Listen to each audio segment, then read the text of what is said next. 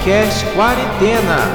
A geração 80 que chegou aos 40 é um oferecimento de 88camisas.com, vestindo você com o melhor do estilo geek.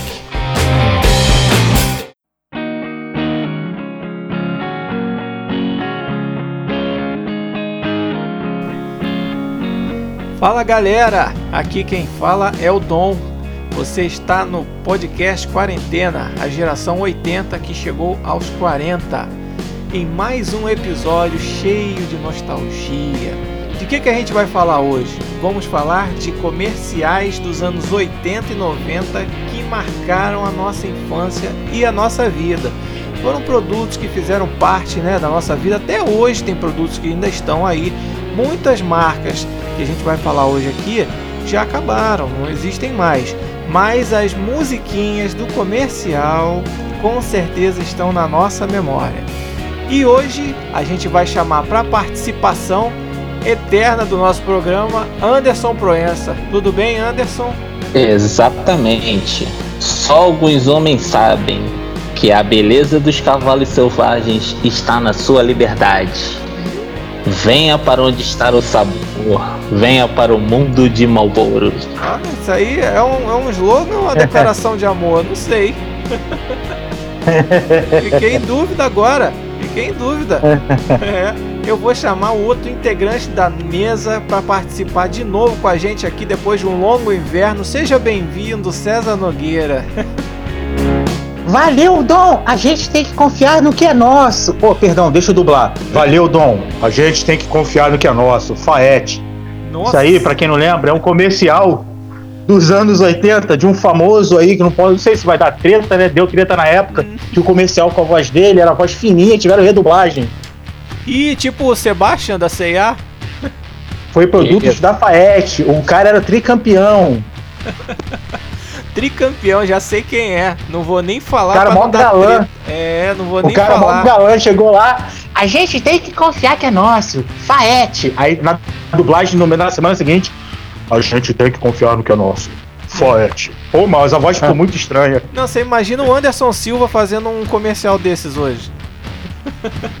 É, ia ser por aí. É no mesmo estilo, né? Mesmo estilo. É, aí eu já citando que não tava nem na pauta, mas eu já lembrei do comercial da CIA, que também foi dos anos 90, que também aconteceu a mesma coisa, né? A voz do ator era muito diferente do que eles queriam pra marca e botaram um cara pra dublar o ator, né? O Putz, com o certeza. famoso Sebastian, né? Caraca, que Mas a- coisa doida, né? A voz dele, no caso, era mais grave, né? É, era, não, não casava porque a era voz- mais grave. É, o dele era mais grave e eles queriam a voz mais máscara, tipo máscara, falando assim. É, aí botaram um É, ator pra a, dublar do, a, a do outro era diferente, era a voz estilo Biguice. É, Aí dublaram com a voz mais grossa. How A do, do Batman do Christian Bale. Isso, How Deep is Your Love, sucesso. Faete, temos que confiar no que é nosso. É, muito bom. Bom, mas vamos começar a falar dos comerciais e suas musiquinhas marcantes? Vamos lá. Nós vamos começar bem, vamos começar com um comercial de 91. Quem não se lembra da propaganda do Guaraná Antártica, que misturou pela primeira vez num comercial pipoca e Guaraná, que foi uma combinação que ficou nas nossas vidas eternamente. Até hoje, a combinação de cinema é pipoca com Guaraná e ai de quem falar que não é. Não é isso, Anderson? É, exatamente, cara. Isso e o mais doido, assim, isso me lembrou uma história. Que assim, eu sou um cara que eu tenho o hábito de comer pipoca, né? Não só no cinema, mas no, em casa, né? É uma, uma coisa que eu gosto muito. E nessa época desse comercial, caraca, cara, tipo assim, parece que virou uma, uma mania, né? Tipo assim, criou, juntou uma coisa com a outra, ou virou um hábito, né? De toda vez que eu comia e tinha em casa, eu tinha que tomar um Guaraná por causa que o comercial marcou, né? Mas tinha que tomar o Guaraná Antártica ou podia ser um Barecola, alguma coisa assim? Não, tem que ser com Guaraná Antártica, pô, senão não tem graça. É, você também fez essa associação, César, de Guaraná com pipoca ou você já usava essa combinação antes? Não, não. Pior que eu não usava antes, não, cara. A- a- antes era Coca-Cola mesmo. Era concorrente. Cara, como é que pode, né? Pipoca e Guaraná, uma combinação criada com um comercial. Ao longo do nosso É. programa de hoje, a gente vai ver outras associações de marcas com produtos que foram feitas também. Mas eu acho que igual a pipoca com Guaraná não teve não, cara. Foi muito, foi muito particular, César. Foi muito particular. Foi, foi- a- a- é interessante que hoje em dia, cara, a turma do politicamente ia cair em cima, né? Porque só aquela parte do cara jogando sal na pipoca, maluco, ia fazer um maluco de pressão alta hoje morrer. É. Porque dava bastante ênfase no saleiro jogando. Que sede que dá, ainda falava musiquinha, né?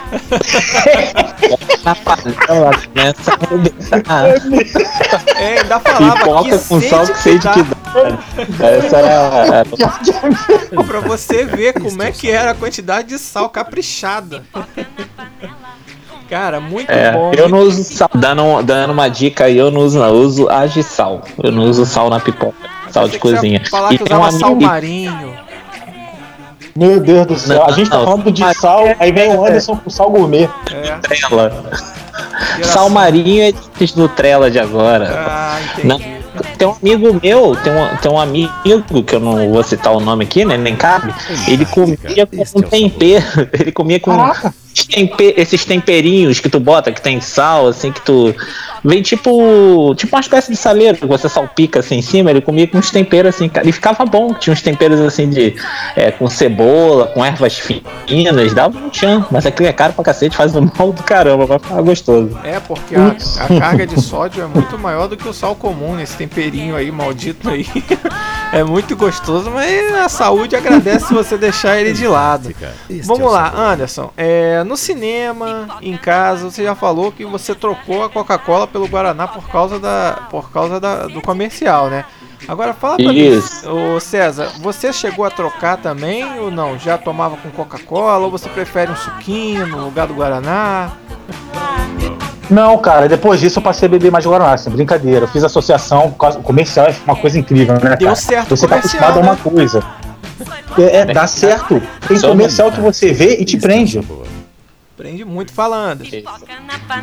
Isso, esse é um deles, cara. Realmente é muito doido.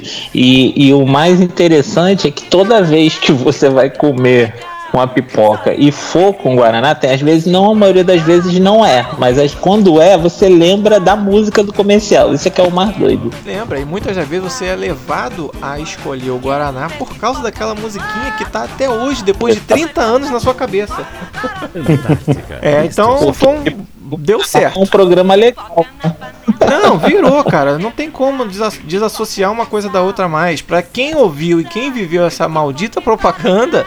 Não, maldita não, porque era legal pra caramba a propaganda. Cara, mas. E sem, e sem piruar, né? Não pode piruar, né? Tem que esquecer disso, não. Não, não, claro que não. Cara, sensacional. Os criadores dessa campanha, fica aqui o meu alô, meu, meu- minha congratulação que realmente deu certo. Até hoje tá na nossa mente, dificilmente a gente vai mudar, porque a gente vai acabar passando esse costume pros filhos, vai passar para as pessoas mais próximas e vai se perpetuando, mesmo que nunca mais a, a Guaraná Antártica faça uma propaganda dessa, nem precisa. A gente vai levar isso aí pro restante da vida e para gerações vindouras também. Vamos falar da próxima propaganda? Vamos falar agora também de uma propaganda que é de 1989, de um produto também que ficou na nossa memória, não só o produto, como a musiquinha do comercial, que é o Danoninho com a sua musiquinha famosíssima, hein, Anderson? Não, cara, com certeza. É, Danoninho foi uma outra praga também na nossa infância, porque e, e era, e era caro pra caramba, né, em relação aos iogurtes normais, né?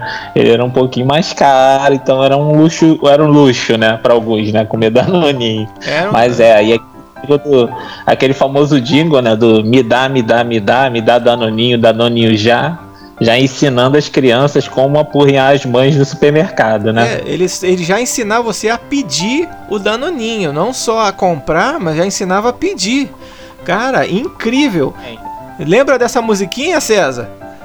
Lembro, ainda o comercial ainda falava que Danoninho valia por um bifinho. É, o iogurte que vale por um bifinho. Isso daí é, tem duas curiosidades muito boas, ô César, a respeito desse jingle, dessa, desse slogan. Porque o que eles quiseram dar a ideia, falando isso, que a quantidade de proteína que tinha no Danoninho era né, similar a um bife, como se a criança ah, não almoçou, pode dar um danoninho que vai, faz de conta que ela comeu um bifinho. Não é verdade isso aí, né, gente? Não tem nem comparação tipo de, de alimento com o outro. Mas naquela época, década de 80, o Conar não estava ligado para essas coisas, não. Aliás, o Conar nem devia existir ainda. Ele entrou depois, a gente até já falou sobre o Conar algumas vezes, né, Anderson, aqui. Pode falar, pode falar curiosidade. Não, a outra curiosidade é que essa música do Danoninho, que ficou conhecida no meio musical como O Bife, ela é uma música obrigatória em qualquer aula de piano ou teclado. Qualquer curso, inclusive eu fiz aula de piano e aprendi a tocar essa música no cursinho de piano, porque era uma coisa obrigatória. Não tinha como você tocar piano e não saber tocar essa música. Todo mundo aprendia. Você chegou a fazer curso também, Anderson? Não, não fiz aula de música não. Mas o esse que é essa melodia, né, que eu acabei de fazer aqui. Ela não é de nenhuma música clássica não, que foi reaproveitada pro jingle ou ela foi criada pro jingle? Não, não, não, não, não. Aí vem a parte mais curiosa da curiosidade. Ela é uma valsa de 1877. Inclusive essa essa parte não é o início da música. Isso aí já é quase o refrão da música. Ela começa completamente diferente. É uma valsa mesmo, pra você dançar 15 anos ou com, sua- com uma garota, né? E ela tem um nome de Chopsticks. Ela tem um nome maior, que é o nome original da música, mas ela ficou conhecida como Chopsticks e depois ficou conhecida como o Bife, por causa do comercial do Danoninho. Sabia dessa, César? Não, não sabia não. Caraca, maneiro. É, uma doideira total essa música do Bifinho, mas ficou completamente associada ao Danoninho. César, você também chegou a pedir Danoninho pra sua mãe com a musiquinha de fundo? Ou você tava já em outras paradas? Pô, mano, ne- ne- nesse período aí eu já tava em outro, cara. Eu tava no, no- eu tava no, no concorrente mais, mais acessível, cara, o Todinho.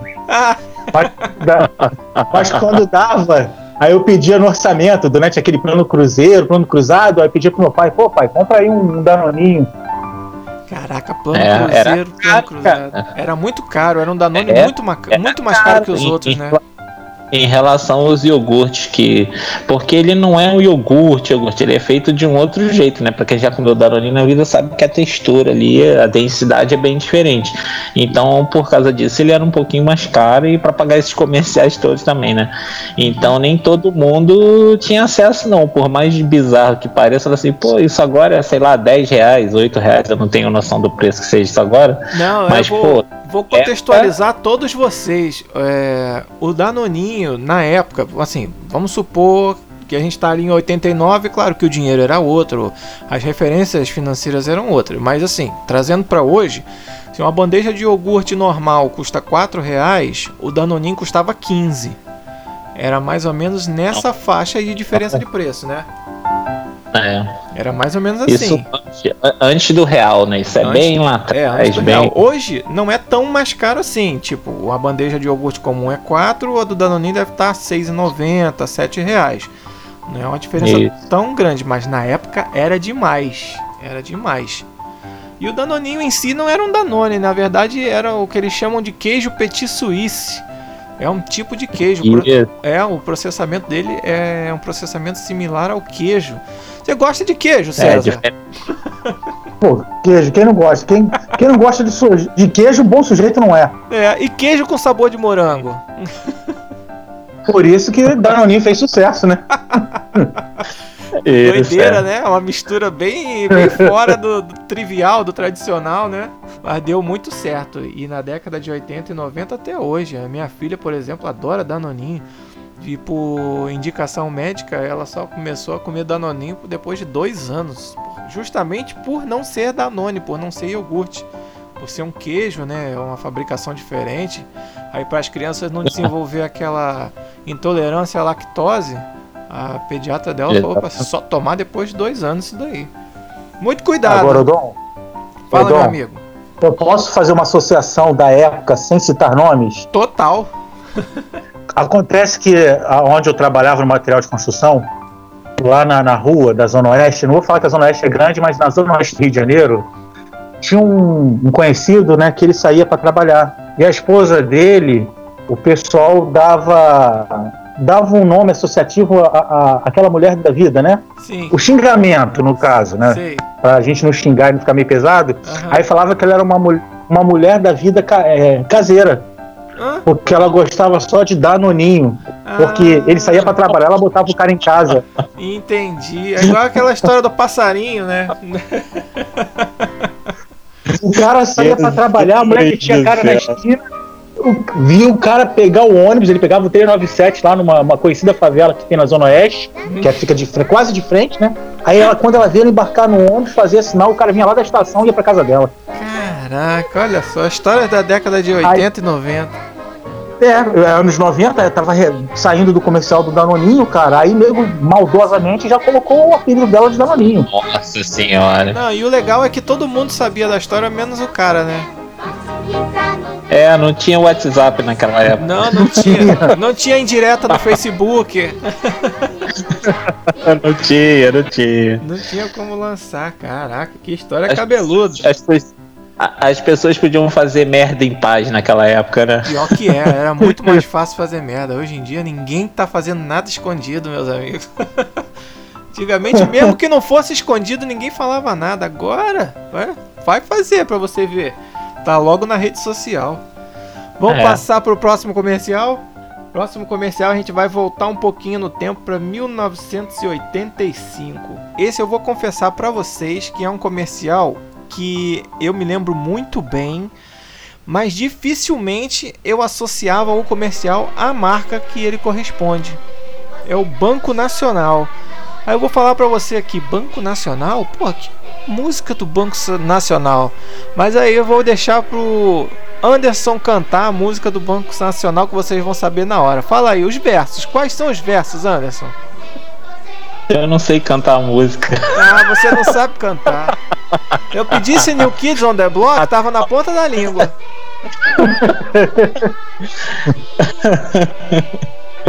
Não, é, César, quero sabe- ver Ah. você. É a de Natal que você tá falando, né? Que era aquele jingle de campanha Natal. de né? Natal. É. Eu não sei cantar essa música. Mas você lembra da música, né? Eu lembro, quero ver você não chorar, não olhar pra trás, nem se arrepender do que faz. É. Quero ver o crescer, mas se a dor nascer, você resistir e sorrir. Nossa senhora. É que era quase a vinheta da Globo no final do ano. Era livremente inspirada nessa música. Lembra dela, né, César? Isso. Lembro, lembro E dela. no comercial mas o vinha que- o, o garotinho desesperado andando de bicicleta, não é isso? Passando, Chegava no final e e ainda, ainda conseguiu gritar o pra você. É, ele vinha pela cidade passando em várias aventuras, poça de lama e, e atropelando as pessoas, não sei o que. Chegava no final, Chega- jogava a bicicleta no chão, entrava e falava sol pra você. No coral né, que tava cantando, né? Era Esse um comercial. coral, é. Legal. Contextualizando, era um coral que tava cantando uma música de Natal e ele chegava no final só pra dar a, a vez dele, só o trechinho dele que era só o final. Aí ele canta o final e acaba o comercial. E você nunca ia associar que isso era um comercial de um banco. Você achava que era comercial da Caloi, da Monarch, de qualquer coisa, menos do banco, né? É, que só aparecia no final o, o, a pessoa falando Banco Nacional. Só aparecia no final do comercial. Pois é. E outra coisa doida é que é, essa foi o nosso primeiro jingle de Natal antes da Simone, né? Que, né, que a cantora Simone depois que ficou conhecida aí, né? Quando co- começa a tocar a música da Simone de Natal, o Hoje é Natal, né? Aí a gente já pensa assim, Ih, vai começar a vender os produtos de Natal, né? É, quando Não, nessa época- comercial na TV, a gente já sabia que tava chegando o Natal, é isso, né? E eu acho muito mais maneiro esse do Banco Nacional, que infelizmente o comercial saiu do ar, porque o banco acabou, ele não existe mais. É, do que esse acabou. da Simone que perturba. Nossa senhora, essa, essa música tortura. Mas a Simone ainda toca na sua casa, Anderson, no Natal? Mas na televisão, cara, de vez em quando aparecem os comerciais aí com ela cantando aquela música. Cara, qualquer loja, você entrava pra comprar presente, ou você tava passeando, entrava na loja brasileira, na época tinha a loja brasileira, tinha a Mesbla, mais o que? Em. São, São Paulo tinha o Mapping. Era Simone o é? dia inteiro tocando dentro da loja. Eu fico imaginando as pessoas que trabalhavam lá, coitado. Não, não. Se a gente reclama, se a gente reclama vendo 30 segundos na televisão, imagina quem trabalhava lá ouvir o single o dia inteiro. É, 8 horas, às vezes 10, 12 horas trabalhando no esquema de Natal.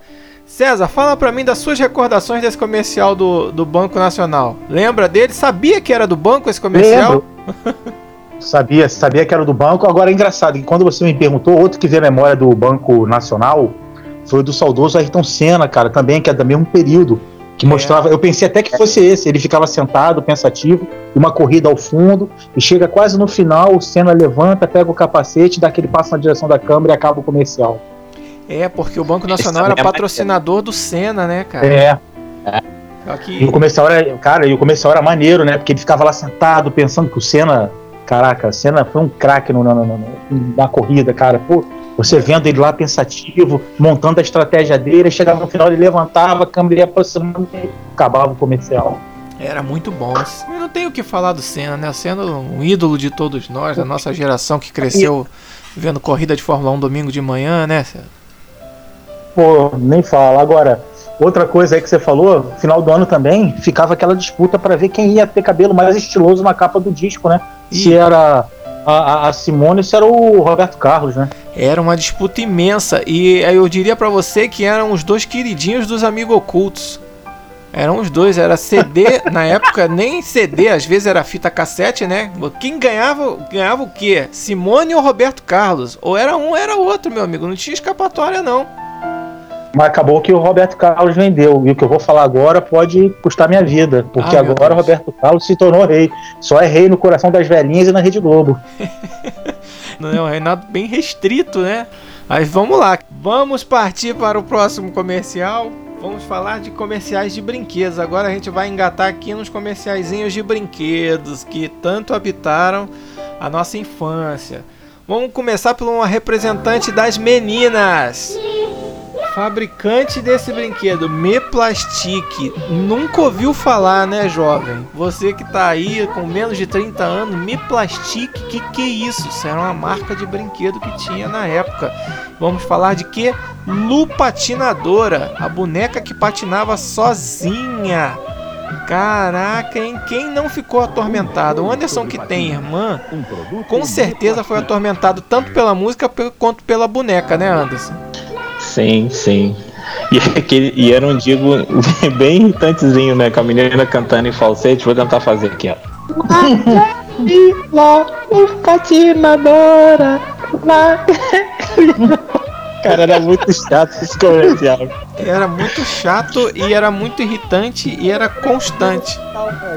Não, Era, passava muito esse comercial. todo comercial, vamos lá. Clube da Criança, Show da Xuxa, Maravilha, Isso. Show Maravilha, todos os programas. Primeiro em comercial que entrava era a Lu Patinadora, depois vinham os outros.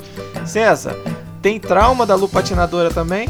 Cara, eu, não só da Lu Patinadora, como da, da irmã é, que ia pros Alpes, né? Que era a Lu Esquiadora. Lembra que veio na, na, na Caraca. sequência dela?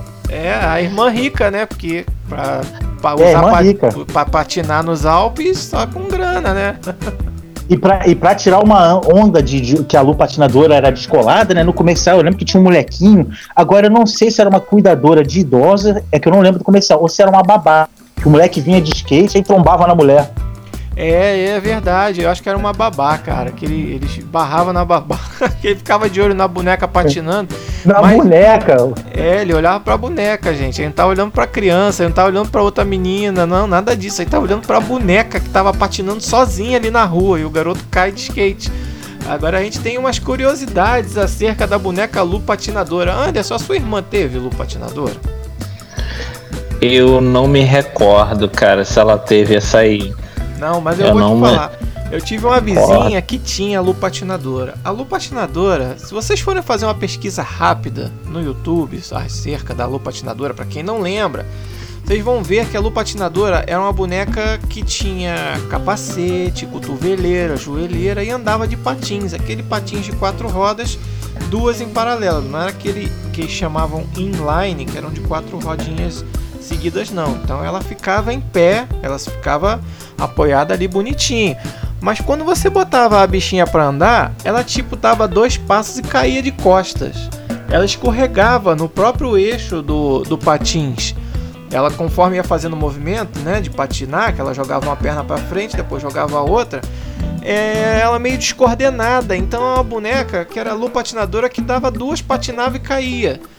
Isso era uma decepção para as crianças que ganhavam. Você não tem ideia do que, que era. O pessoal não conseguia botar a boneca para andar. A boneca funcionava, dois passos caía. Levantava dois passos, caía. E ficava nisso até quase quebrar. Então, já remetendo àquela história que a gente falou do Duke Kabum no, no Toy Story, Anderson, os bonecos que no comercial eram uma Isso. coisa, né? Os brinquedos no comercial eram uma coisa, na vida real eram outra. Tá aí um grande exemplo, é. Lu patinadora, né? Porque se você para, é até o que a gente já falou em outros, em outros programas sobre brinquedo e tal, é que ah, esses bonecos eles faziam tudo no comercial, na vida real nada. A gente tinha que fazer com a nossa imaginação, né? A nossa brincadeira que fazia com que esses bonecos fizessem um certo. Mas essa do patinadora deve ser bem, bem frustrante. Tu me lembrou uma outra boneca que tem um jingle muito parecido, que a gente vai fugir um pouquinho da pauta aqui, que essa minha irmã teve. Que foi a boneca Bolinha de Sabão. Que tinha a seguinte musiquinha. Sentada na calçada de canudo e canequinha, tchuplec, tchuplim. Eu vi uma bonequinha, tchuplec, tchuplim. Fazendo uma bolinha, tchuplec, tchuplim. Bolinha de sabão. Essa também torturou. É, essa foi uma musiquinha que torturou. E essa aí funcionava ou não funcionava? Funcionava, funcionava. Essa, essa, essa minha irmã teve, se eu, se eu não me engano, ela, ela tem guardado até hoje lá. Lembra? De recordação. César, tu lembra da bolinha de sabão ou só da Lu patinadora? Não, o pior que eu não lembro dela, não. Não, tem problema. Não tem problema. Vamos ficar o César com a lupa patinadora e o Anderson com a bolinha de sabão. Eu vou só situar pra galera que não lembra ou não viu ou não sabe o que, que era a bolinha de sabão. Era uma bonequinha que vinha com um copinho, né? E um, e um arozinho que mergulhava. Ela fazia esse movimento de braço, né, Anderson? Ele, ela mergulhava o aro Isso. na canequinha, levantava e assoprava e fazia as bolinhas de sabão. O mais legal era isso. Essa funcionava. A Lu não. A Lu patinadora vivia caindo. Era uma boneca que tinha que ser a Lu casquinha de banana e não a Lu patinadora. Porque ela vivia caindo. Né? Era o nome mais apropriado, mas enfim. Mas ela, mas a, a Lu patinadora ela usava os equipamentos de segurança, né? Porque no jingle dela falava que ela usava cotoveleira, capacete e joelheira. Sim. Então tinha que ter lá na boneca ela lá. Ela tava segura. Pros tombos que ela ia tomar, parecia que ela já vinha preparada. Ela já sabia o que esperava ela. Ela tava toda protegida ali. Com todos os equipamentos de segurança. Vamos falar de mais, já que a gente tá na onda dos brinquedos, vamos falar de mais um brinquedo também que a musiquinha e o comercial tá muito fresco na nossa memória. Eu tenho certeza que esses vocês vão lembrar. E é o Lango Lango, 1988. Lembra, César, do Lango Lango?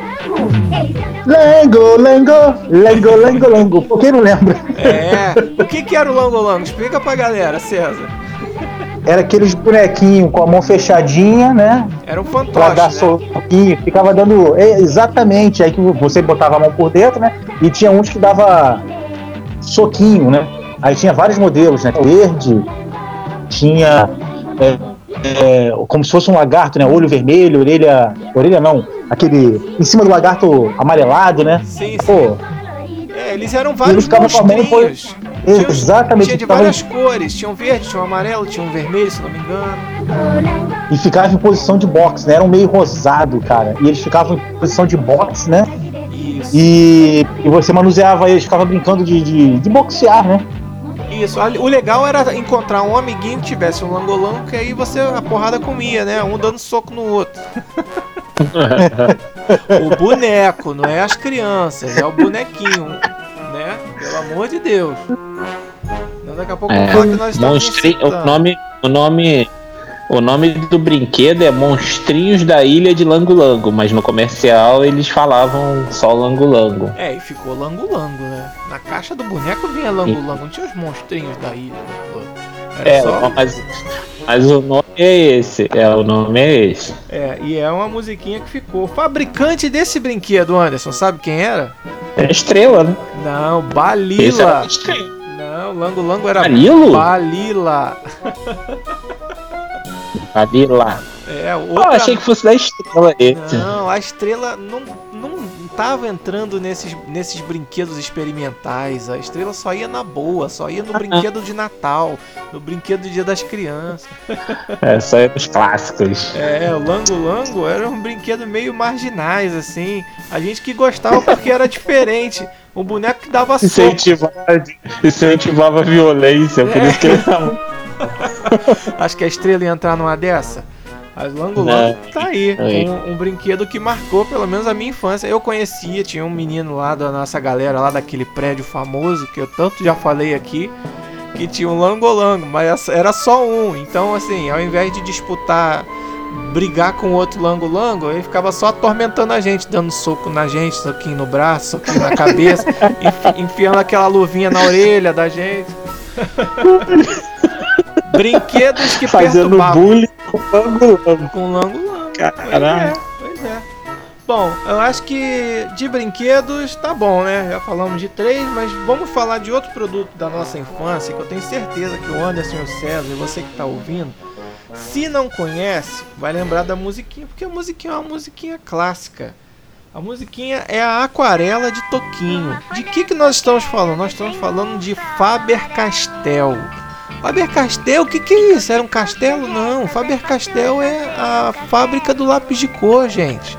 É a marca do lápis de cor. Quem não lembra daquele comercial que vinha o lápis fazendo o desenho, o desenho virava um desenho animado, né? Uma folha qualquer o desenho sol amarelo e por aí vai. O desenho ganhando vida. Lembra, Anderson? Isso, claramente, claramente. E na a minha infância desenhista, vamos assim dizer, que eu fazia isso muito quando era novo. Então era um comercial bem presente porque era um material que tinha muito que, que foi presente na minha infância, né? Que era o lápis de cor, né? E, e na época tinha essa, essa divisão também, né? Tinha o material ali, vamos dizer, baixa renda, né? E tinha o Faber Castell, né? Que era o top de linha da, desses materiais aí de que se usavam na escola também, né? Os lápis normais, entre outras coisas, né? Eram os mais caros, né? Vamos assim dizer. É, você diria então que o Faber-Castell era o danoninho dos lápis de cor? Sim, com certeza. O Faber-Castell era, era o danoninho do, do material do que usado na, nas escolas, porque a Faber-Castell era bem caro, mas era, não era só caro, era um produto de excelente qualidade também, né, em comparação às outras. Então todo mundo queria ter uma caixa de lápis de colorida Faber-Castell com é, 12, 24, tinha aquelas caixas enormes assim com a variação de cores considerável. Então, para quem gosta de desenhar, que eu gostava até de fazer isso na época, né, que eu parei com os meus desenhos, mas era era um material bem cobiçado assim pela criançada. É, as tojas com 12, 24, 36 ou 48 cores. 48 cores era a ostentação total. Era o cara que, que tinha a luz quiadora, né, César? Era o cara que tinha Faber Castell e tomava danoninho. E tinha, ele tinha conta no Banco Nacional. E isso, era o top da ostentação. Porra, imagina, cara. Mas você desenhava cara, também, César? Não, era só o Anderson que desenhava. Não, eu desenhava, eu tinha uns desenhos que eu fazia na época, eu, eu, eu desenhei muito, cara, até pelo menos até os 18 anos eu desenhava bastante. e o interessante desse comercial da, da, da Fábio Castel, cara, que ele começava com lápis, né, ia pra canetinha, ia pra pincel com tinta guache, ele era um, um comercial que ele era simples, né, mas ao mesmo tempo ele tocava, né, porque você podia fazer tudo. E qual criança não queria, cara? Tu chegava na escola com e eu lembro disso, que uma vez meu pai comprou o estojo com 12 lápis. Pô, fiquei muito puto, cara. Aí tive que esperar até metade do ano, porque ele não ia comprar de novo, né? Aí na metade do ano ele me deu um com 48, cara. Que era aquele que era. Eu sou, cara, você abria, era tipo um. É, como é que eu vou dizer? É como se fosse um livro, né? Você abria ele e tinha a quantidade dos lápis ali. É Isso legal. era caríssimo esse kit. Para é. você ter uma ideia, esse kit eu pedi de presente de Natal. Para você ter uma ideia de como é que era caro esse kit na época. Mas só foi comprar no primeiro emprego, né? não, eu era criança. Ah, tá. É como o César descreveu, ele, ele não via numa caixa de papel com os lápis enfiados, ele via num negócio de plástico que os lápis ficavam encaixados. Era um negócio que, assim, era um produto de alta linha, vamos assim dizer. Era bem maneiro, bem maneiro. Não, era muito Pagava bem... mais pela caixa do que pelos lápis. Não, é, era muito e... top. Era muito ostentação. Eu confesso a vocês que não tive uma infância de desenhista, não. Eu desenhava muito mal, tentei fazer desenhos, mas o máximo que eu fazia de desenho bonito era o símbolo do caça-fantasma que eu botava o papel em cima da televisão e fazia o traço por cima. Era o top de desenho que eu fazia. eu desenhava muito Cara, mal. Eu, eu não sei se minha mãe guardou, mas se guardar eu te mando pro, eu te mando, eu mando pro, pro quarentena lá no Instagram mas eu tinha desenho, pra ter ideia, né? Eu tinha desenho do Street Fighter, do Ryu, do Ken. A capa tinha que ter me contratado para fazer o storyboard dela. Eu tinha Ryu, o Ken, eu desenhava os personagens do Street Fighter e os personagens do Mortal Kombat. O pessoal na escola ficava doido, cara, porque eu desenhava. Eu sabia desenhar tanto em preto e branco sombreado quanto colorido. Mas aí, cara. infelizmente, com o passar do tempo, eu fui perdendo a habilidade, né? É, eu. Assim, só, fazer um, um comentáriozinho, só para situar a galera: essa caixa da Faber Castell de 48 lápis hoje, em 2020, o preço mais barato dela é 50 reais e o mais caro chega é, os 68 reais. Tá entre, 40, entre 50 reais e 69 reais é o valor dessa caixa. Isso em preço de hoje. Imagina nos anos 80 quanto devia ser. Devia ser mais de 100 reais com certeza. Não, é. Hoje você chegar. Qualquer criança que chegar na lista de compra de material lá e falar: Papai, eu quero um lápis de cor. Vai olhar ali, 60 reais, tá maluco. Ele vai comprar o do lado que custa 4. Não vai comprar o de 60 nunca. Pode ter certeza. Né? Hoje a gente entende os nossos pais, né? é, meu amigo. É como dizia Renato Russo. É, é. Hoje a gente entende. Agora a história mudou, né? Tipo assim, agora quem tá pagando é você, né? E você começa a ver as coisas com outro ponto de vista. Parece que o jogo virou, meus amigos. Vamos para o próximo comercial que marcou a nossa infância e a geração 80. Vamos voltar para o banco. Agora a gente vai falar do Banco Bamerindos. Quem é que não se lembra da poupança Bamerindos de 1990? Lembra desse, Anderson? Claro que lembro. O tempo passa, o tempo voa e a poupança Bamerindos continua numa boa. É, meus amigos, é isso aí. Bamerindos. Dos, dos, dos. Eu, eu bati palma aqui pra fazer é. um final. Lembra desse, César? Lembro, agora sabe que o Anderson era do, do violoncelo, do, do piano ou se era do, do, do batuque? Qual dos anos era? Caraca, pois é, eu acho que ele era do violoncelo, porque ele já falou que não fazia aula de piano, não, não tinha. Antes de entrar no, na questão do Banco Bamerinos, a gente falou de alguns outros comerciais que agora o César falou da, do piano e tal, eu lembrei. Outro comercial que a gente falou aqui que também era constante nas aulas de piano era esse do Banco Nacional. Quero ver você não chorar. Não olha, isso aí era uma música também que todo mundo tinha que aprender a tocar no piano toda a aula de piano era parece que era matéria obrigatória. Hoje a gente vai aprender a do Danoninho. Aí passou, ah, a próxima aula é o Banco Nacional. E a gente aprendia a tocar. E aí o, o, o, César falou, eu lembrei dessa musiquinha do Bamerinos. Mas tem um, um, negócio legal, isso daí foi uma campanha que começou a ser vinculada em 90 da poupança Bamerinos, que por sinal também é outro banco que já foi para o espaço, acabou, né? E teve várias versões. Esse comercial, o César lembrou dessa da galera, do, aquela do, da época do Anderson mesmo, né, que era no meio no Velho Oeste. Aí tinha o cara tocando aquele pianinho de Velho Oeste, o outro no violoncelo fazendo contrabaixo, né? E. Do ano mudava a versão dos, dos comerciais, era anualmente que mudavam. É, ficava mudando. Ele foi de 90 a 92, então deve ter tido aí pelo menos uns três, umas três versões de comercial. Mas é uma musiquinha que ficou na memória de todo mundo. E até hoje tem gente que fala essa musiquinha, né? Virou quase um, um verbete, né? Um, um, um, ditado, né? O tempo é, passa, o tempo voa. É. Né? Virou um provérbio, né? Mas tu lembra? Chegou a ter banco, a conta nesse banco, Anderson? Ou só no Nacional? Ou nem no Nacional? Não, nunca tive banco, conta nesse banco não. Mas esse Bamerindo, se eu não me engano, acho que ele foi absorvido pelo Itaú, não foi eu, tô falando besteira. Cara, Porque acho que aqui em Bangu tinha um. É, tinha um, um desse, era bem comum, com aquele logo verdão, né? Que ele tinha, né? É. Era um logo verde, escrito Bamerindos com um símbolozinho que parecia uma bandeira, né, do era, Brasil, né? Era, uma, era, era eram dois beijos. Eram dois beijos com uma borboleta, uma virada para cá. Isso aí, um eram dois beijos com um ponto no meio. É, era tipo Isso uma aí, borboleta. Era uma borboleta. Isso.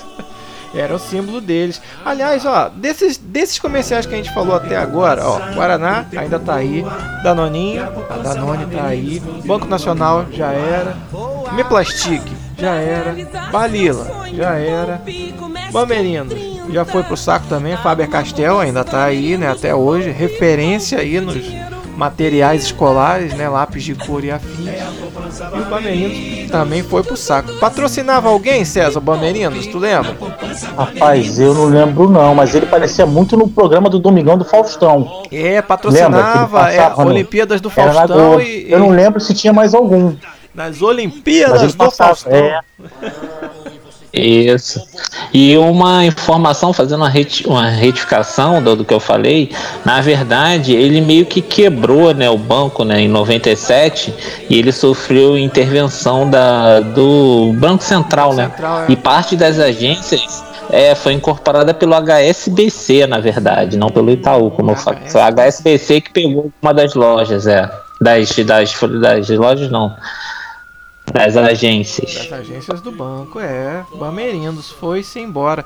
E tinha uma outra propaganda do Bamerindos também, que não tinha musiquinha, mas também era bem marcante, que tinha um, um senhorzinho careca, um gorduchinho de bigode, que sempre o pessoal contava algum pepino de outro banco, o cara tinha passado, não conseguiu um empréstimo, pagou a conta atrasada, não conseguiu falar com o gerente, não sei o que. Aí ele contava: "Ah, não, mas aqui no Bamerindos você tem a facilidade, tem o gerente 24 horas, tem não sei o que". Aí no final do comercial ele é, mandava ele, ele tirava uma onda. Tirava uma onda e ainda mandava assim: "Ah, esse Bamerindos". Isso, é. Né? Isso esse aí... comercial também era também era maneiro, é um comercial que ficou marcado, porque até hoje eu falo, ah, esse Bamerindos, quando alguém fala de alguma coisa. Era um que tinha o. Ele fumava um charuto, Aí ele tinha bigode e aquele óculos, né? Isso, aí tinha um bigodão. E um nariz diferente. É. é, ele tinha um bigodão assim, aí alguém falava alguma pendenga que passou, aí ele falava que com ele não tinha problema, que o Bamerinos era uma maravilha, ainda mandava essa. Ah, esse Bamerinos. Hoje em dia dá problema, né? Porque a geração saúde é reclamar que o maluco fumava um charutão. Ah, esses comerciais não tem nada de politicamente corretos, né? Não tinha conar, não tinha nada, não tinha fiscalização. Tinha nada disso. O nego metia o cacete no comercial, fazia o que, quisia, o que queria e ficava por isso mesmo. Bom, vamos passar para o próximo comercial. Vamos agora entrar no ramo alimentício. A gente já falou aqui de Guaraná, falou do Danoninho. Vamos voltar para o ramo alimentício. Quero lembrar com vocês a propaganda do sorvete corneto. Quem lembra? Anderson César lembra mais dessa propaganda. Acho que o César lembra melhor. Canta é. a música aí, César, pra gente. Pô, cara, eu não lembro da música. Eu lembro que matava o cara cantando e no final era aquela do Corneto, filho! era isso mesmo, era o sorvete corneto que você conhece como conhece hoje, no mesmo formato, aquele sorvete de casquinha que vinha embalado. E esse sorvete era um sorvete da marca Gelato. Alguém lembra da marca Gelato? Sim. sorvete gelato existe, já foi pro saco também. Aí depois essa marca gelato foi incorporada pela Iopa. Lembra da Iopa? Iopa também já. já... Iopa! Já, já foi pro saco. Iopa escorregou e foi pro saco também. Comprada pela Nestlé. Ah, o Nestlé tá aí, né? Até hoje, graças a Deus.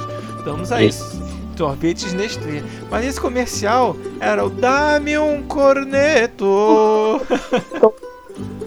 Tô crocante, É, é pio cremoso. cremoso. Ah, agora É todo da mundo gelado, Agora todo mundo lembrou, viu?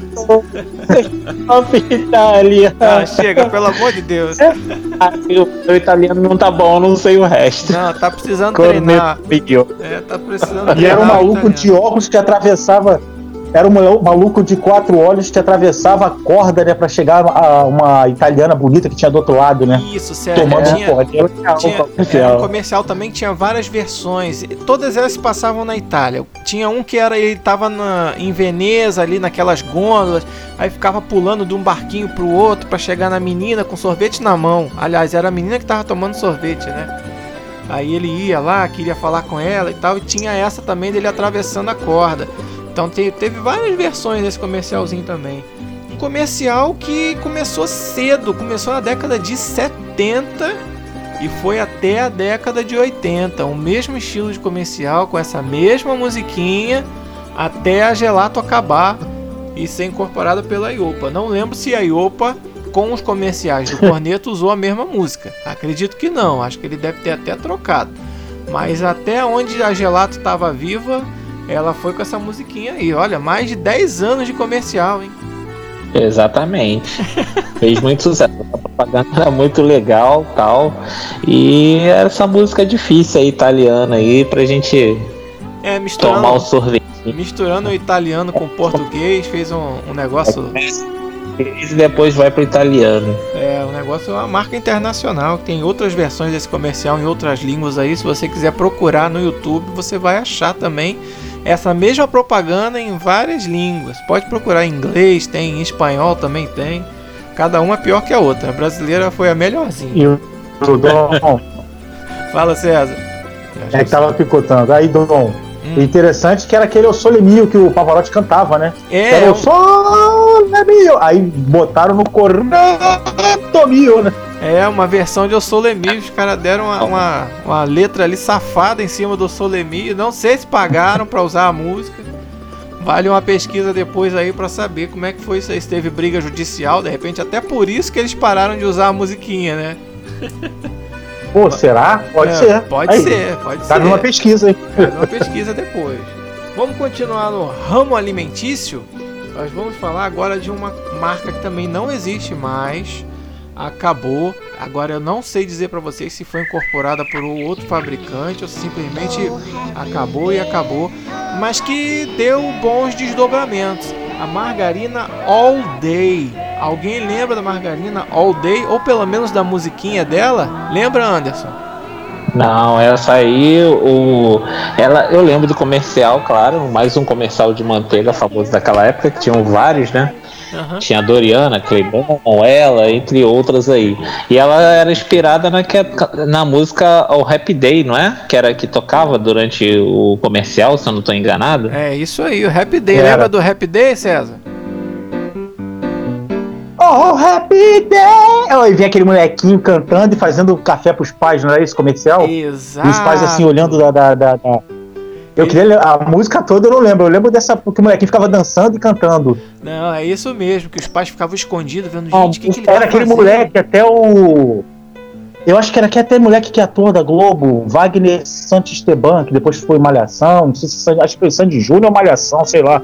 Ele é ator da Globo. Um- uma dessas versões foi com ele, mas esse comercial também teve várias versões com várias crianças diferentes. Mas uma delas Isso. foi com ele mesmo, Wagner Santisteban, é isso mesmo. Mas eu queria É. destacar pra vocês aqui que esse Primo- comercial. É, descobrimos um fã dele, né? César é bem fã, porque ele não lembrou da letra da música, mas lembrou quem era o garoto que fazia, né? Pô, a letra da música, que ele- cantava a música, né? O César tinha álbum do Sandy Júnior, cara, por isso que ele lembra. Ah, tá vendo como é que a gente descobre as coisas? Ele Pô, sempre achei o Júnior mó gato. Sempre achei o Júnior mó gato. Não fala isso perto da minha esposa, não, que ela vai, vai dar briga, porque ela também é apaixonada por ele, hein? Pô, era maneiro, porque ele entra nas músicas caladas e só de vez em quando que ele dava um refrãozinho, isso é maneiro, porque o cara entrava calado e saía mudo. É, ele só cantava as partes que ele conhecia da música também. Mas tem, um, tem uma que o nome curiosidade. da dupla é Sandy e Júnior. É, exatamente, Sandy na frente. Uma curiosidade muito boa, como o Anderson falou, é, teve vários comerciais de margarina nessa época. A gente está falando aí de 96 para 97, mais ou menos. Mas esses comerciais deram origem a um termo muito usado nos sites de fofoca, que é o casal de propaganda de margarina. Quem é que nunca ouviu uma coluna social aí falando, né? Foi esse termo surgiu aí, que era família de comercial de margarina, que é aquela família feliz, né, que todo mundo se ama, ninguém chifra ninguém, as crianças tudo tira 10, ninguém tem dívida. Então começou com esses comerciais de margarina dessa época e com esse da All Day né? Que apresenta aquele, aquela é. criança fazendo café da manhã. Onde já se viu criança fazendo café da manhã? Até hoje a gente não faz café da manhã, tem preguiça depois de velho. Mas sabe, mas sabe para onde que isso se estendeu depois? Pro Facebook, pro Instagram. Você vê muito isso no Facebook e no Instagram. Exatamente. Virou, virou, virou um termo aí amplamente usado e um costume, né? De, de a gente querer mostrar uma coisa que não, não é. Que foi para as redes sociais aí na década de dois, no ano de 2020, melhor dizendo, né? 2000, quando começou as redes sociais lá com o antigo Orkut, né? Todo mundo. No Orkut a gente ainda era feliz e não sabia, né? Depois que o negócio começou a ladeira abaixo. Exatamente. Aí é. começou a ladeira abaixo. Vamos continuar no ramo alimentício. Vamos para o próximo produto. Agora eu acho que a gente vai entrar no comercial de mais sucesso já falado no programa de hoje. E talvez a campanha publicitária de maior sucesso da história. Pode ser até polêmico isso que eu estou falando, mas na minha consideração em relação ao marketing irrepreensível e o de maior sucesso. Os Filhotes da Parmalat, 1996. César, vou deixar para você a musiquinha. Caraca, a música eu não lembro, eu só lembro do molequinho no final. Tomou é, isso aí. A música, eu, não, eu lembro do, das crianças né, que tinha girafa, tinha leão, tinha, mas não lembro da música. Eu lembro As... do moleque no final. Tomou! As crianças com roupinha de animal, né? Tomando leite com bigodinho de leite. O elefante é fã de Parmalat. É só o início mesmo. O macaco também ah, é, o pandeirinha só que falar. Eu não lembro a melodia, cara. Não, não vou conseguir é, cantar. É isso mesmo. Essa daí é uma melodia essa... original. Essa música foi composta pro comercial, não foi no Solemio que botaram as letras em cima, não foi nada disso. É valsa de 1870, não foi nada disso. Os caras compuseram essa música pro comercial, que deu muito certo, por sinal, ficou muito boa e até hoje é lembrado porque tem é, até na internet tem desenhos animados que brincam com esse comercial e quem da década de 80 e 90 que não lembra até dos produtos que ficaram associados a esse comercial. Saiu coleção dos mamíferos para você colecionar, não foi, Anderson? Foi uma febre, cara, nos anos 90, que você juntava lá, não sei se era o, o, código de barra da caixa de leite, alguma coisa assim que tinha na caixa de leite, e você juntava uma quantidade, não sei se tinha que embutir o valor, que eu não me recordo, tinha e você trocava.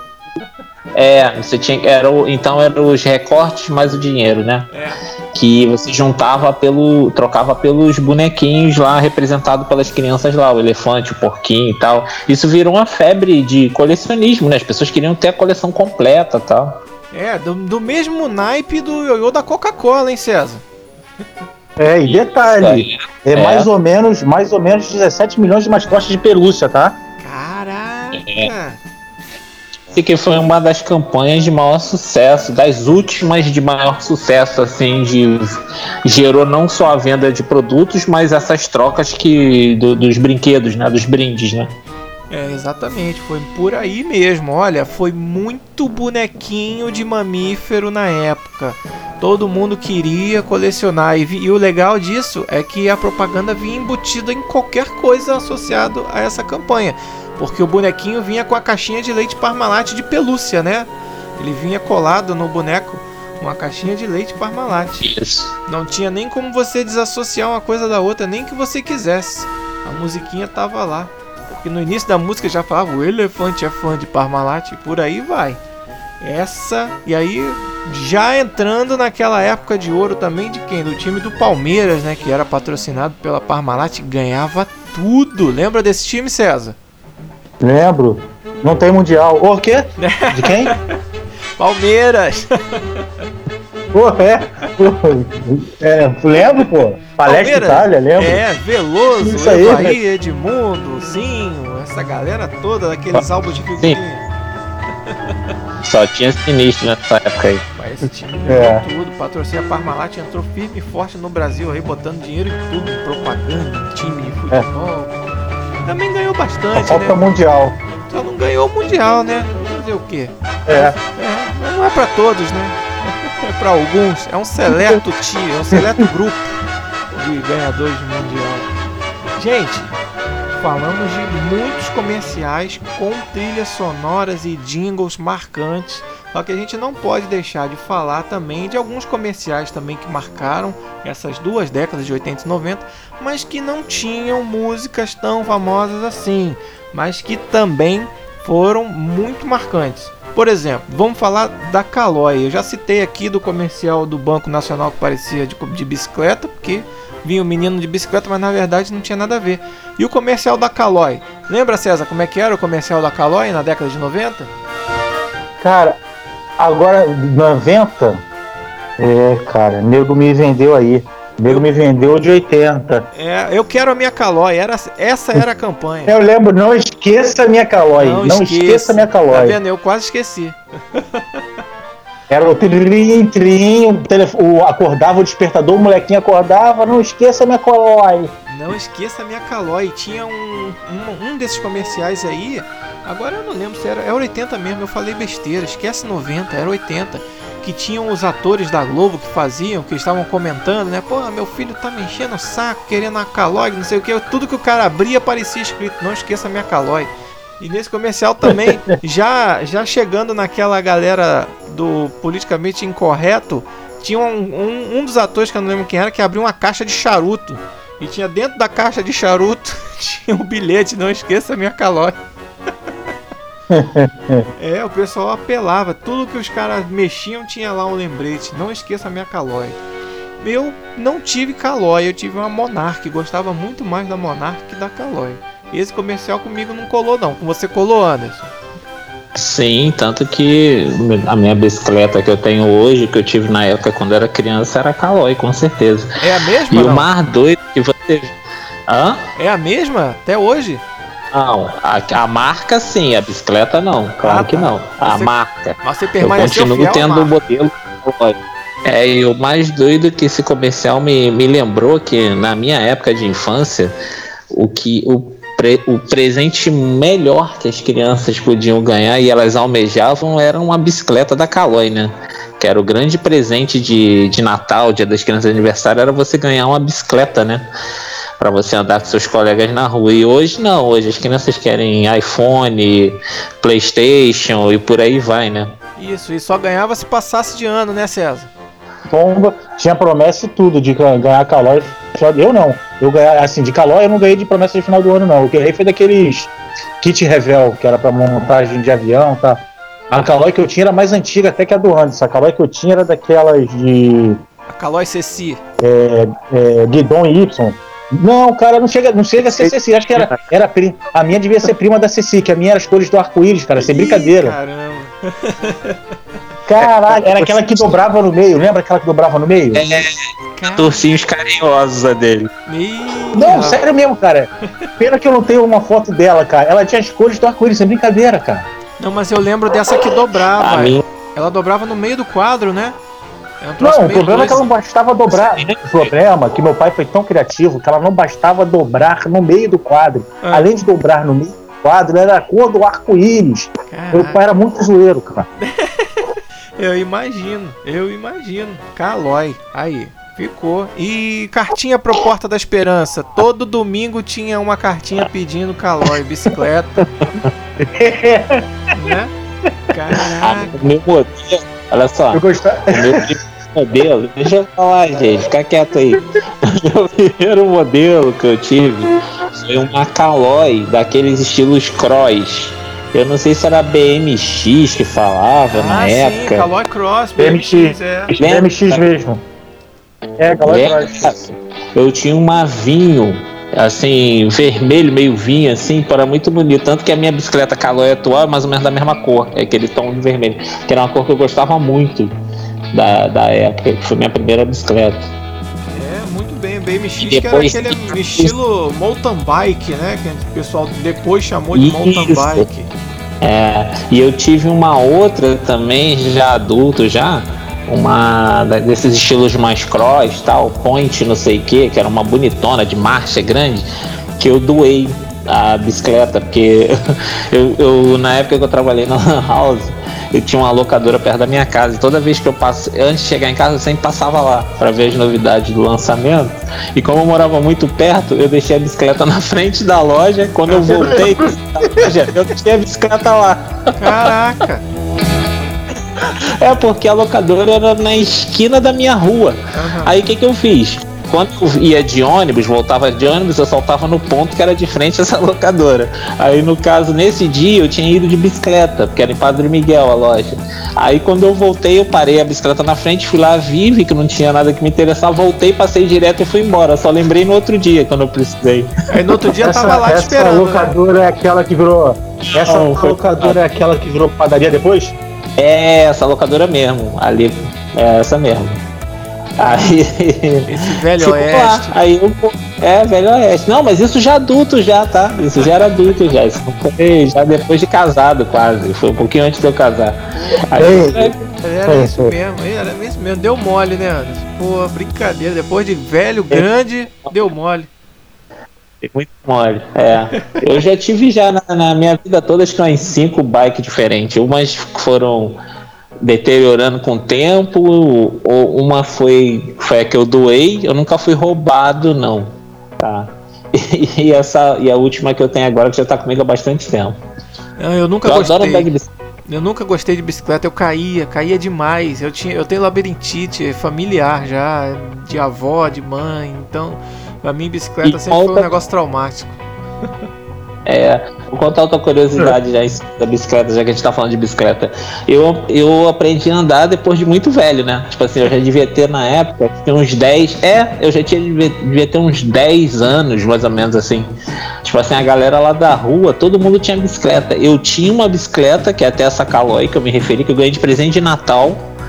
E ela ficava encostada lá e eu nunca andava, porque ninguém me ensinava, eu já era grande, né? E ela ficou encostada lá. É, ela ficou encostada, tipo assim, uns dois anos. Você imagina você ganhar um negócio novo, zero, e ele ficar dois anos parado lá, esperando pra ser andado. Aí até que uma vez a gente tava numa, numa situação assim que a galera falou, vamos andar de bicicleta, vamos andar de bicicleta, não sei o que, e eu fiquei sozinho, né? Porque todo mundo tava andando, eu tinha e não andava. Eu falei assim, não, hoje eu vou andar nela. Aí eu peguei e saí andando. Foi assim que eu aprendi, a- aprendi a andar de bicicleta. Eu, eu aprendi a andar também, já, já tava velho, mas confesso que até hoje eu não sei andar direito. Aí eu fui e depois de lá, tipo assim, eu meio que, assim, eu gosto muito de andar de bicicleta, assim, é um negócio que, não só pelo exercício, assim, eu ando para me exercitar, não, eu ando porque eu gosto, porque foi uma coisa assim que eu posso dizer que eu aprendi sozinho, né, foi É. andar de bicicleta. E a partir dali eu peguei um gosto por aquilo tão grande que eu utilizo até hoje. Eu sempre tive bicicleta. Não, bacana, Pô, bacana. você, você quer dizer então que você é o Forrest Gump da bicicleta? Mais ou menos isso, Isso, aí. por aí. É, Muitos, muitos quilômetros de bicicleta, muitos e muitos quilômetros. Nunca fui esportista daquela de bicicleta, né, de fazer corrida, essas coisas, mas eu sempre gostei. é muito bom. Meia-noite. Meia-noite. Meia-noite você desejou feliz ano novo pro Sargento Dan, pro Tenente Dan lá. Ligou, ligou. Vamos lá. Isso aí. Próximo comercial que não tinha música, mas também muito marcante, foi o comercial do Bombril com o nosso famoso Carlos Moreno, o garoto propaganda da Bombril. Isso. Desde 82 até quase 2010 ele fez comercial da Bombril. É muito tempo. Não E o mais cara, e o mais doido dessa história toda é que ele fez durante esses anos todos, essas décadas todas, né? E as pessoas, acho que é o único comercial que o público lamentou que acabou. Tipo assim, e as pessoas. Houve um pesar grande quando foi anunciado que ele não seria mais e que esses comerciais iam acabar tal. E houve uma comoção muito grande, assim, né, em rede social, na época, que estava no começo ali, né? Foi muito falado, né, na época, né? Foi Bombril mil e uma utilidades. Tudo que você pode imaginar já apareceu esse rapaz Carlos Moreno vestido. Vestido de mulher, vestido de bicho, vestido de, de, de, de extraterrestre. Ele já fez comercial do Bombril, tudo. Um fundo preto e ele com um pacote de Bombril do lado. Só isso que era o comercial. E vendeu, tanto que até hoje Bombril é a marca número um de palhas de aço no Brasil. Quando você fala em palha de aço, você só lembra de Bombril. Outro comercial muito marcante da década de 80 também foi o da Sadia. Esse da Sadia não tinha música, mas tinha o garotinho de olhos vendados passando o dedo e lambendo os presuntos da Sadia. Quem lembra? Lembra desse, César? Lembro. O Anderson deve lembrar também, que ele deve ter comido um desses que foi lambido. O moleque com a venda no olho, aí passava um aí. Esse não é. Tá querendo me enganar, é? é. De jeito nenhum. Ah, esse é sadia. É, o cara só pela lambida ele sabia o sal que vinha no presunto que era o sadia. Bomba, ele. Esse moleque aí, se ele for vivo, ele é o herói. É, é não né? só por isso.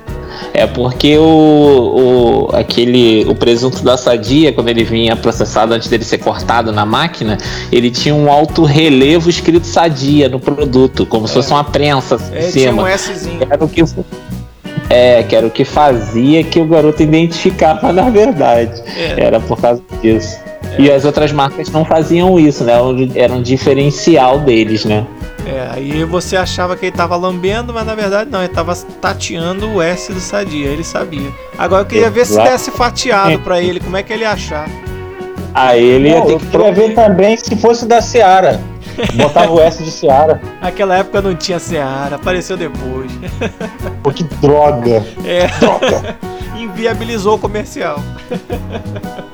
Outro comercial já entrando na década de 90, que é similar ao do Danoninho, é o Compre Batom. Compre Nossa. Batom. É. Quem não lembra desse? É, esse, esse aí acho que, acho que foi vetado numa época aí, acho que esse deu problema. Foi esse já foi de 92, acho que o Conar já estava em campo já em 92. É, na, na verdade o Conar sempre existiu, tá? O Conar ele existe aqui no Brasil acho que desde os anos 70, se eu não é me engano. Mesmo? Porque é, porque naquela nessa época dos anos 80, não tinha essas coisas de eles ficarem em cima dos comerciais. Era tudo muito novo. Era é. o começo de entendeu? Então, a partir do momento que eles os comerciais começaram a ficar mais tendenciosos, vamos assim dizer, mais do que já eram, né? Porque o comercial é feito para vender o produto. Mas quando começou a ficar uma forçação de barra muito grande, aí o Conar começou a se manifestar. E eu tenho curiosidade sobre isso, que é bem interessante. Eu não sei se você se recorda, na época quando saíam comerciais polêmicos, sendo de cerveja, é, de brinquedo, de qualquer coisa que, que, que ele, o manifestava e fazia com que o, o comercial saia do ar. Sabe qual era o dia que eles lançavam esse comercial? Na sexta-feira. Exatamente. Porque o Conar só funcionava de segunda a sexta. Aí o que, que, eles faziam? Vinculavam o comercial a partir de 8 horas da noite, 7 horas de sexta. Então ele ficava no maior horário de, de audiência e no final de semana que tá todo, todo mundo estava assistindo TV, né? Então ele passava sexta, sábado e domingo, na segunda-feira ele era tirado do ar. Isso. Normalmente era assim que funcionava. Ou então ele é, passava já com alguns cortes, né? Uma versão menorzinha, sem aquelas ah. partes mais polêmicas. Isso era quando o Conar fazia alguma restrição específica do porquê que ele estava sendo tirado do ar. Aí a empresa que não queria perder o comercial, que era muito bom, que de repente estava tendo uma repercussão boa, as pessoas estavam comentando, e que eu também nem sei como é que eles mediam isso. Eu acredito que o aumento de vendas do produto, porque não tinha internet, não, é, não sei como é que eles faziam para mensurar isso. Aí eles tiravam só a parte polêmica e passavam uma versão editada. Isso acontecia muito em comerciais de cerveja, de cigarro, essas coisas. É, esses comerciais de produtos que não eram para criança, isso acontecia muito. Agora, um produto que também podia ser vinculado com direcionamento infantil era comercial do Tang. Esse comercial do Tang, o mais icônico que eu me lembro, ele começou a vincular em 95. Tu lembra o do mordomo? O Jaime César? O mordomo Jaime? O menino está com Eu sede. lembro. Não temos laranjas. Moleque pentelho provocando, provocando o leão e o Jaime perto do leão. É Nutrela. Esse garoto é Nutrela, isso aí. Cara, muito engraçado esse comercial, cara. A coroa chamava, o Jaime tinha que se virar. Ele, não senhora, temos tangue, sabor laranja. Aí pegava, botava no copinho, dava aquela misturada, né? Naquele pó mortal, que era o tangue, né? Quem que sobreviveu ao tangue e ao kisuko da década de 90, meu amigo, coronavírus não pega, não adianta. Porque aquele pó, você É. jogava na jarra, com aquele pó que subia, que você inalava aquilo tudo, se não matou ali, meu amigo, não morre mais. É resistente a Já tudo. tá. Já tá Era bom que você jogava na piscina de mil litros, você podia pintar sua casa e o que sobrasse você ainda bebia. Ainda bebia, era muito concentrado, anilina, um corante, um negócio forte, né? Que manchava até os copos se bobeasse. Meu Deus, que década, hein? Mas desses, mas desses Kisucos da vida genérica, Kisuko era uma marca também, né? Era o rival pobre, né, do Tang. O Tang é que tinha. Lembra do Kisuko? Ah, Parece, ah, tem Kisuko de Kisuko. Kisuko era o nome da marca. Era um É. pozinho desse genérico igual esse aí. Rapaz, Ele- e é o César, lá vem ele. tem a história, depois quando você falar, vou falar. Não, mas pode Então, falar. Pode- Deixa, é, deixa, deixa o César completar aí, contar a história Conta dele. a Então, história vai lá, César, Kisuko, manda aí. César. O, o Anderson conhece, na época que eu morava no apartamento aqui na Zona Oeste, em Realengo, ali, naquele apartamento, que antes foi muito lá, a gente tinha na. Não sei se tu lembra, Anderson, a gente tava com 18 anos na época. Tinha um vizinho lá que o, o apelido dele era Murriana, porque ele tinha uma morrinha e era muquirana, né? Meu Deus. Então, ele, ele mudou, ele mudou para um apartamento no mesmo andar, né? Número 305. Eu morava no 303 e os pais dele moravam no 302. Esse vizinho, o que, que a gente fez? Pô, o cara ia fazer a mudança dele, aí a galera lá, os amigos, né, a rapaziada lá, né? é, a gente juntou, né? Aí, quem bebia cerveja, cerveja, refrigerante, carne, para fazer um churrasco, né? Beleza, quando chegou na hora da, da, da mudança do cara, que a gente inaugurou o apartamento, ele teve a cara de pau de aparecer com que suco e sanduíche de mortadela, cara. As carnes que a gente tinha comprado, cerveja e refrigerante, o Muriano escondeu e tinha feito um happy hour com a família dele toda. Com- Antes, comeram tudo. Quando os amigos que tinham. Tu lembra desse moleque, Anderson? Lembro, eu lembro dessa história assim, César. Surreal isso. Ele achou que tava programa do Chaves, ele, né? Deu que suco com Moleque, isso, isso, isso, isso gerou, isso gerou, isso gerou, gerou quase briga, porque o maluco que morava no andar de cima, até já faleceu, um amigo nosso, Cláudio.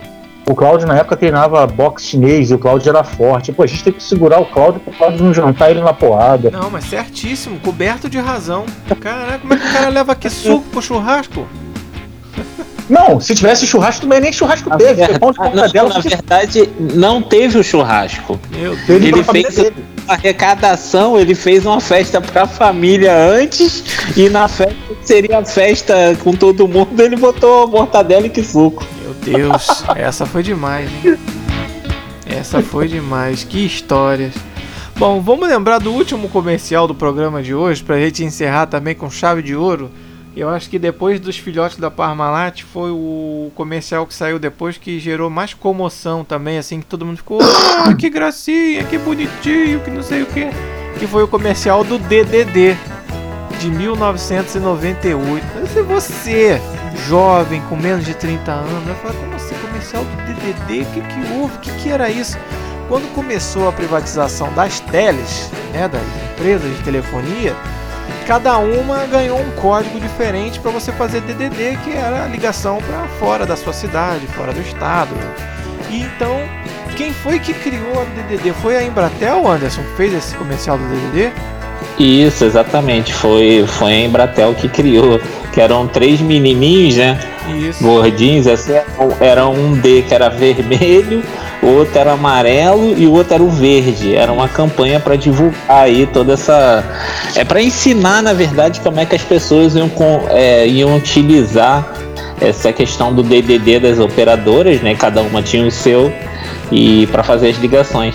E o Mar Doido, tipo assim, esse comercial fez tanto sucesso que acho que em 2017 ou 18, não lembro o ano exato, a Embratel trouxe esses três garotos já adultos, né, para refazer uma campanha publicitária e tal. Era, foi bem legal, de tamanho sucesso que fez na época. Fez todo mundo, que eram uns garotos rechonchudinhos, né, meio gordinhos, três com a roupa de um colan, né? Com um D na, na frente, assim, no peito, com uma touquinha de natação colorida. Então todo Com mundo uma olhava. touquinha. É, Tinha uma anteninha na touquinha, assim, muito sim, engraçado. Era muito engraçado. Eles entravam, oi, eu sou o D, eu sou o D, eu sou o D. Aí cada um, somos o DDD. Aí começava a contar uma historinha. E, cara, era muito engraçado. Lembra desse DDD, César?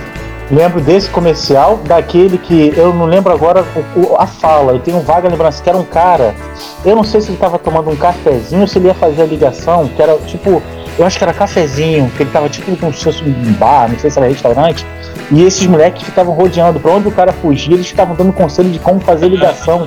Nossa, pentelhando o cara, né? Aí é. o cara virava os estavam. É, e depois, não satisfeitos com esse sucesso enorme do DDD, é, eles lançaram um também com DDI. E depois veio mais É. um, um, um outro garoto também com um I na roupa, tipo um Teletubbies, né? Aquela roupinha deles e veio o DDI também, mas aí já, já tinha saído. Essa propaganda que o Anderson falou, dele já mais velho, foi em 2017, Anderson. Eles trouxeram de volta os garotos do DDD, os caras já velhos, também, alguns ainda gordinhos, né? É, um deles estava gordinho, o outro não, só um deles. É. Foi muito legal pra galera recordar isso daí. Hoje ninguém mais faz DDD, ninguém liga pra ninguém. Isso. E fazendo um parênteses nisso que a gente acabou de falar, o da, a Parmalat também fez, né? Ela fez uma versão com aquelas criancinhas é, adultas também, né? Tanto que eles ficam tentando vestir a roupa que eles É. usavam na época desse comercial, e tu vê que eles não cabem mais ali, tudo pré-adolescente, é tudo constrangido, falando, caraca, É, o que, que, eu tô fazendo aqui? que mico, pô. Você vê o constrangimento deles no comercial. Imagina após aquilo, a repercussão que deve ter dado. É, a repercussão desse da Parmalat não foi muito boa, não, depois que eles refizeram, porque, assim, justamente tinha perdido a graça, né? A graça tinha ficado lá atrás com os mamíferos, com os bichinhos de pelúcia, depois quando eles voltaram mais velhos, não teve muita graça, não. Cara, a gente lembrou de muitos comerciais aqui, muitos comerciais icônicos ficaram de fora.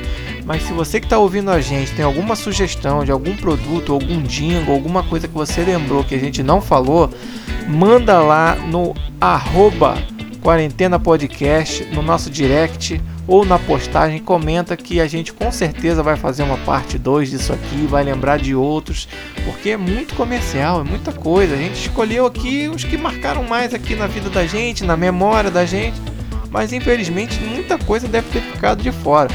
Como a gente não falou dos comerciais de cerveja, que na década de 90 era uma Isso. briga dos comerciais de cerveja, né, Anderson? Ao ponto de cantores que bebiam uma cerveja específica ser pago para fazer um comercial para beber a outra, É. se arrepender e fazer um comercial para outra cerveja também, sem citar nomes para criar o mistério. Dizendo viu, viu? que, dizendo que voltou, quando ele nunca tinha saído, na verdade. é, meu amigo, a volta dos que não foram. Mas foi Briga muito das bom. cervejas. Briga das cervejas. Isso aí a gente vai falar mais detalhadamente aí num episódio futuro. Eu gostaria mais uma vez de agradecer a sua audiência, a presença aqui do César Nogueira. Muito obrigado pela sua volta, César. Foi muito bom ter você de volta. Valeu, Dom, valeu pelo convite aí. Gente vai fazer outros programas ainda, muitos. A gente tem muito assunto para falar ainda da década de 80 e 90 com a sua participação. Anderson Proença, mais uma vez, muito obrigado pela presença. É um muitíssimo obrigado aí, a nossa audiência também aí, que tá dando cada vez mais moral aí pro nosso podcast. E também é isso aí, cara. Vamos pra próxima aí. Muito, tem muito assunto pela frente ainda pra gente abordar aí. Tem muita coisa boa por vir.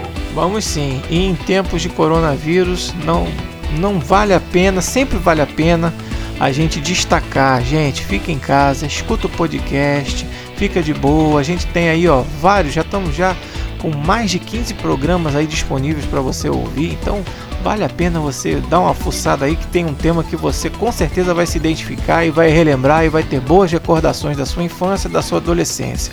E não se esqueça, quarentene-se. Tomou?